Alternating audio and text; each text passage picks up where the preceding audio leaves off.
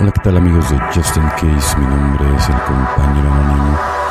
Vámonos con este 9 de octubre. Orden. Insistimos en la importancia en poner nuestra casa en orden porque nos brinda alivio. Texto básico, página 109. Centrarnos en lo que hacen los demás puede aliviarnos momentáneamente de la necesidad de mirarnos a nosotros, pero uno de los secretos de Narcóticos Anónimos es asegurarnos de que nuestra casa esté en orden.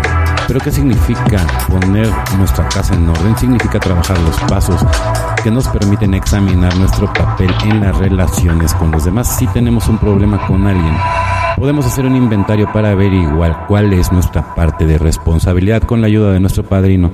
Nos esforzamos por solucionarlo, después seguimos haciendo nuestro inventario diariamente para evitar repetir el mismo error.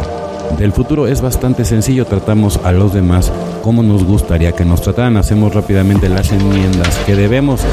Si ponemos diariamente en nuestra vida el cuidado de un poder superior, empezamos a evitar seguir funcionando en base a la terquedad tan caracterizada de la adicción activa. Nuestras relaciones con los demás, guiadas por un poder que desea lo mejor para todo, sin duda mejorarán. Solo por hoy pondré mi casa en orden, hoy examinaré mi responsabilidad en los problemas de mi vida. Si debo enmiendas, las haré y las tienes que hacer.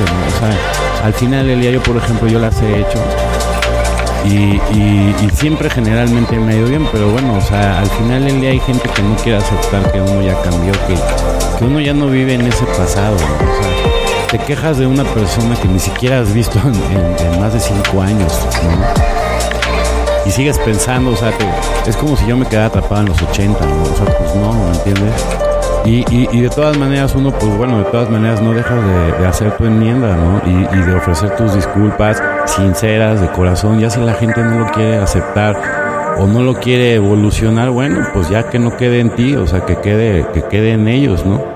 Un axioma espiritual considerado desde un punto de vista espiritual es axiomático, que cada vez nos sentimos trastornados, sea cual sea la causa.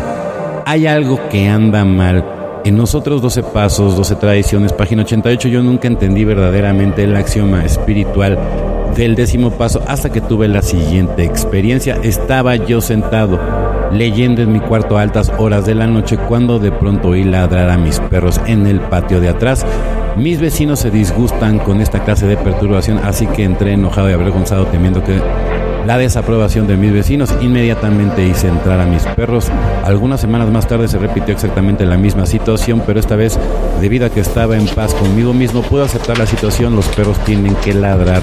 Y calmadamente los hice entrar. Ambos incidentes me enseñaron que cuando una persona experimenta eventos casi idénticos, reacciona de dos maneras diferentes. No es el evento que tiene la importancia principal, sino la condición espiritual de la persona. Ahí está la perla del día. Los sentimientos vienen de adentro y no de circunstancias exteriores. Cuando mi condición espiritual es positiva, yo reacciono positivamente, ¿no? Pues sí, exactamente. Entonces aquí está la clave, ¿no? O sea, una persona experimenta eventos casi idénticos y reacciona de dos maneras diferentes.